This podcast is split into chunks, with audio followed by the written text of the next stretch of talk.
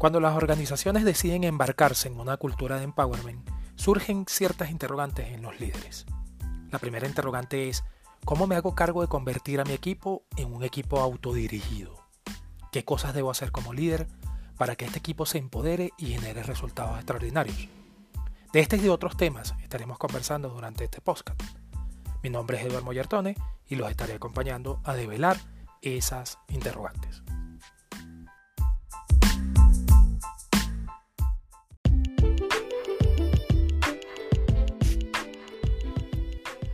El primer paso que debe dar un líder para formar un equipo autodirigido es saber elegir a las personas adecuadas para formar el mismo.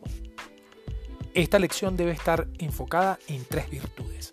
El señor Patrick Lencioni, en su libro Equipos Ideales, nos habla de tres virtudes que debe poseer todo miembro de equipo. ¿Cuáles son esas tres virtudes? Pasión, empatía y humildad.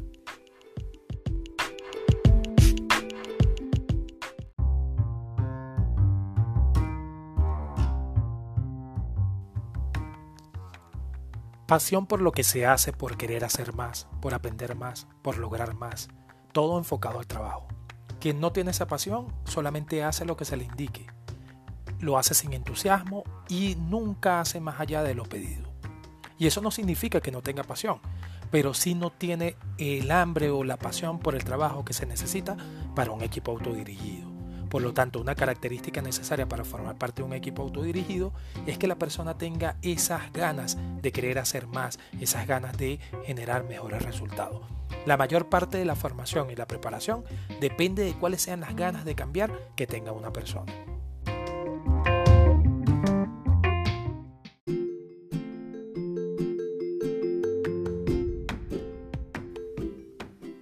Pero no es suficiente con tener pasión por el trabajo ya que esto podría indicar que su pasión o ganas es para satisfacer sus propios intereses sin considerar a sus compañeros. Por ello es necesaria la segunda virtud, que es la empatía. Y esto es el saber reconocer lo que sucede en los demás, cómo dirigirse a ellos y percibir sus reacciones, con el fin de interactuar de acuerdo a ellas. Alguien con empatía puede ponerse en los zapatos de los demás. Sin embargo, la empatía por sí misma no indica que alguien pueda ser un buen jugador dentro de un equipo, ya que en un extremo negativo puede utilizarse para manipular.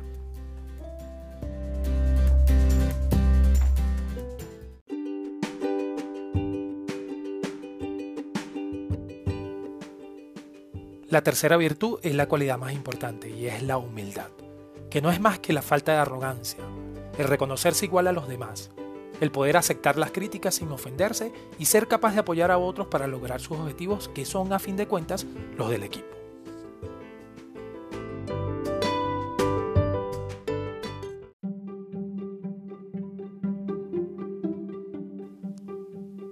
Una vez que como líderes tenemos claras estas tres virtudes, esto nos permite identificar en nuestra gente cuáles poseen y cuáles no. Los que no tienen ninguna no le convienen a ningún equipo. Los que solo tienen humildad pudieran ser considerados como peones. Funcionan en equipos que no requieren participación activa. Los que solo tienen pasión o ganas se enfocan en sus intereses personales y pueden terminar por destruir al equipo. Las que solo tienen empatía pudieran convertirse en personas manipuladoras y seductoras, pero que no aportan. Las que no tienen empatía probablemente causarán problemas relacionales, aunque no tengan la intención, pueden aceptar sus errores y mejorar. Las que no tienen pasión o ganas de hacer las cosas, aunque sean empáticas y nada egoístas, no suelen aportar ideas ni esforzarse más allá de lo necesario. Estas personas requieren mucha motivación para involucrarse. Las que no tienen humildad son peligrosas para el equipo, porque son ambiciosas a nivel personal y su arrogancia va a ser difícil la relación con los demás. Las que tienen las tres virtudes son las personas ideales, ya que no tienen problemas de egocentrismo y trabajan apasionadamente con el objetivo de hacer que todos en el equipo logren los resultados. Y si es necesario, saben señalar los problemas. Si en tu equipo hay una persona que carece de alguna, es desarrollable. No significa que tengas que desechar a la persona, sino que tienes que trabajar en desarrollar alguna de estas tres virtudes.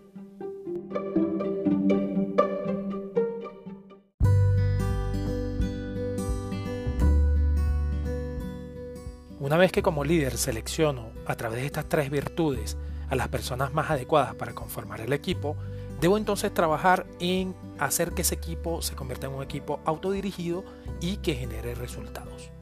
La autora del libro Liderando Equipos, Mari Chapiro, nos habla de tres etapas. La etapa de infraestructura, la etapa de gestión y la etapa de cierre.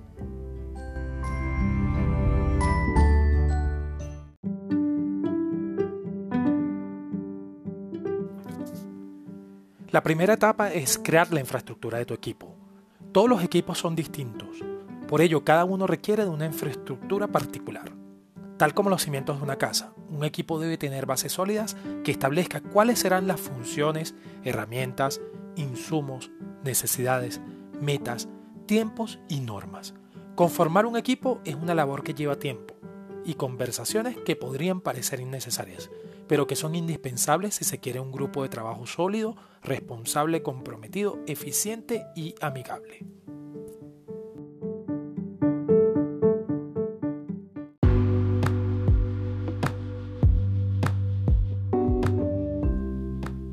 La segunda etapa es gestiona tu equipo. El arte de dirigir un equipo requiere dedicación y su atención plena en ello. Tiene mucho que ver con reconocer lo que se ha hecho bien y a tiempo, y atender las fallas para generar mejoras continuas. Tomar en cuenta todo lo bueno es tan importante como conciliar y nombrar lo malo. Hallar el equilibrio no es fácil para quien gestiona equipos, pues encontrar la manera de resolver conflictos, montar evaluaciones de desempeño, asegurarse de realizar reuniones prácticas y mantener la cohesión son labores que implican tiempo, pero entre más profundas se hagan, será mejor.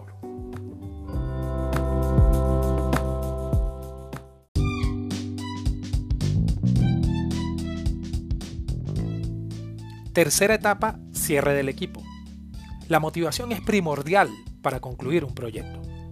Si existe la motivación suficiente, esos complejos pasos del final de una etapa serán menos complicados o frustrantes. Un líder debe saber mantener motivado a su equipo y mantenerse motivado a sí mismo. Hacer un cierre en donde se analicen las fallas y los aciertos y en donde cada quien hable de su experiencia ayudará a capitalizar los aprendizajes para el siguiente proyecto.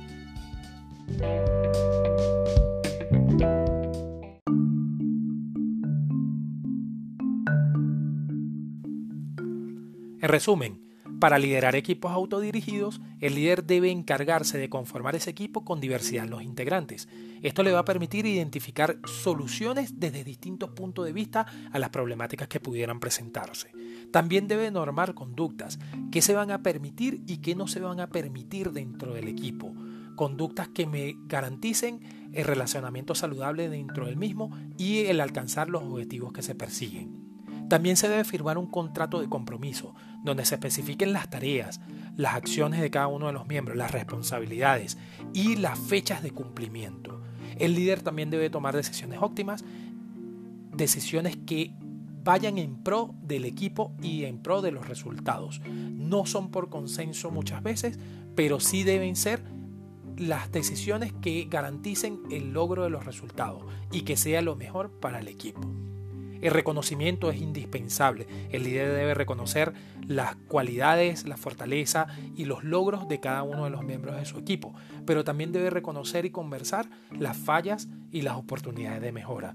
Se deben realizar evaluaciones continuas para identificar las posibles desviaciones y atacarlas antes de que se convierta en un problema mayor y una vez finalizado el objetivo, logrado el resultado, se debe realizar un buen cierre que genere motivación, donde se celebren los logros y donde se identifiquen también las oportunidades de mejora con el fin de lograr que a futuro este equipo pueda desarrollar mejores resultados identificando estas oportunidades de mejora y convirtiéndolas en fortalezas.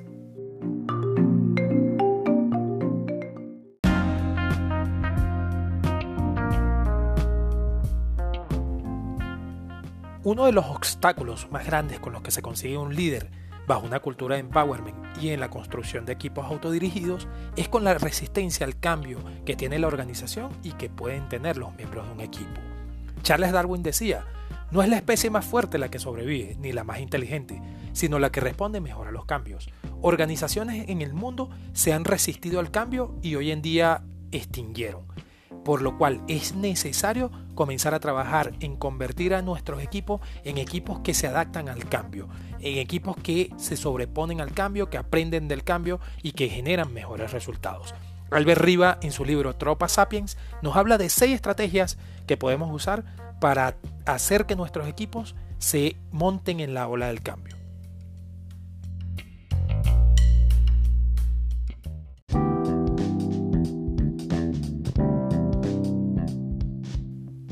Primera estrategia, visión poderosa. Es común que las corporaciones y los individuos pierdan el rumbo y las perspectivas que se trazaron originalmente. Para contrarrestar esta situación, conviene trazarse una visión poderosa, es decir, visualizar en dónde se quiere estar a mediano o largo plazo, así como las acciones que los llevarán a ello. Se debe definir las fortalezas y debilidades, estudiar el entorno, planificar y estar listos para el cambio. Es imprescindible definir con todo detalle cómo es la meta hacia la que se quiere dirigir.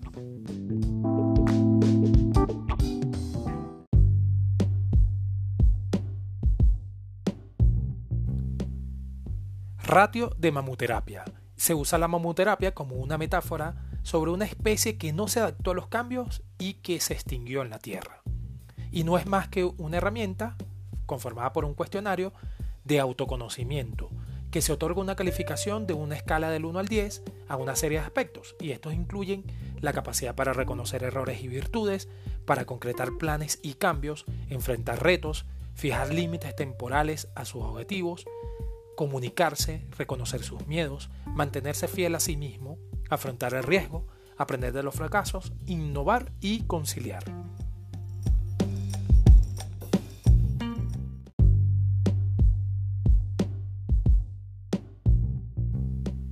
La tercera estrategia es una lista de referentes. Y se entiende por referente todos los líderes legitimados y aceptados por el equipo. No se habla de los líderes impuestos por la empresa. Es conveniente realizar un registro de estos referentes con los que se ha tenido contacto en el pasado y de los posibles referentes futuros. Ellos pueden ser parte de la tropa o brindar su consejo y apoyo.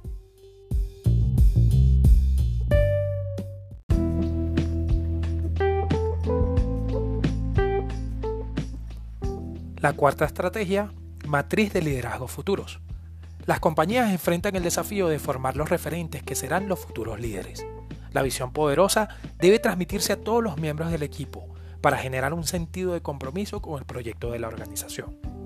Para considerar quiénes serán los nuevos referentes, se puede usar la matriz de liderazgo futuros.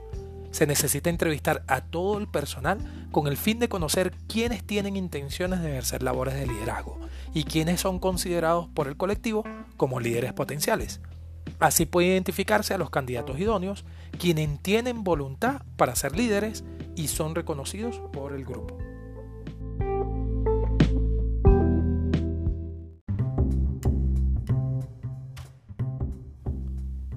Quinta estrategia, matriz colectiva de adversidades. Esta herramienta sirve para identificar cuáles han sido las adversidades los errores y las frustraciones enfrentadas durante los fracasos anteriores. Se les asigna un valor a cada uno para identificar los de mayor impacto. Esta herramienta consiste en un cuestionario que se responde de manera grupal para destacar finalmente las causas y consecuencias concretas de esas adversidades, así como las soluciones futuras.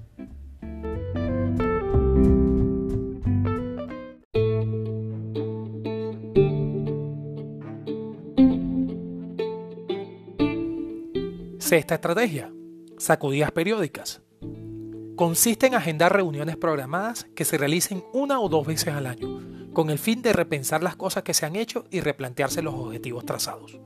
Se requiere que miembros específicos del equipo sacudan a los demás para intentar ver las cosas de una manera distinta a la habitual. De estas reuniones deben desprenderse ideas y decisiones que redireccionen las estrategias. Este aprendizaje requiere de inteligencia colectiva.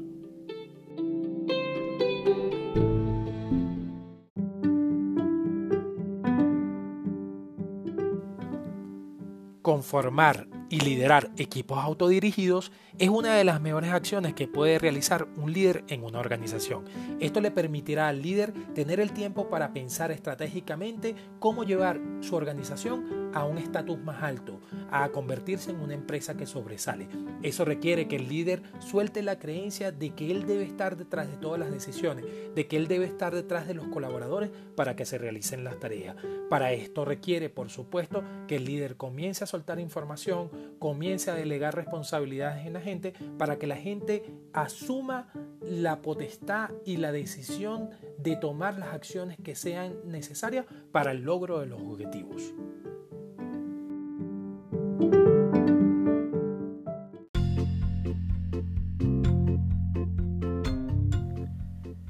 Espero haya sido de tu agrado este contenido y te sirva para dar los pasos hacia la conformación de un equipo autodirigido en tu organización. Si quieres conocer más sobre el tema, referencias obligadas, Patri Lencioni, Albert Riva, Mari Chapiro, Ken Blanchard, entre otros. Nos vemos en un próximo capítulo.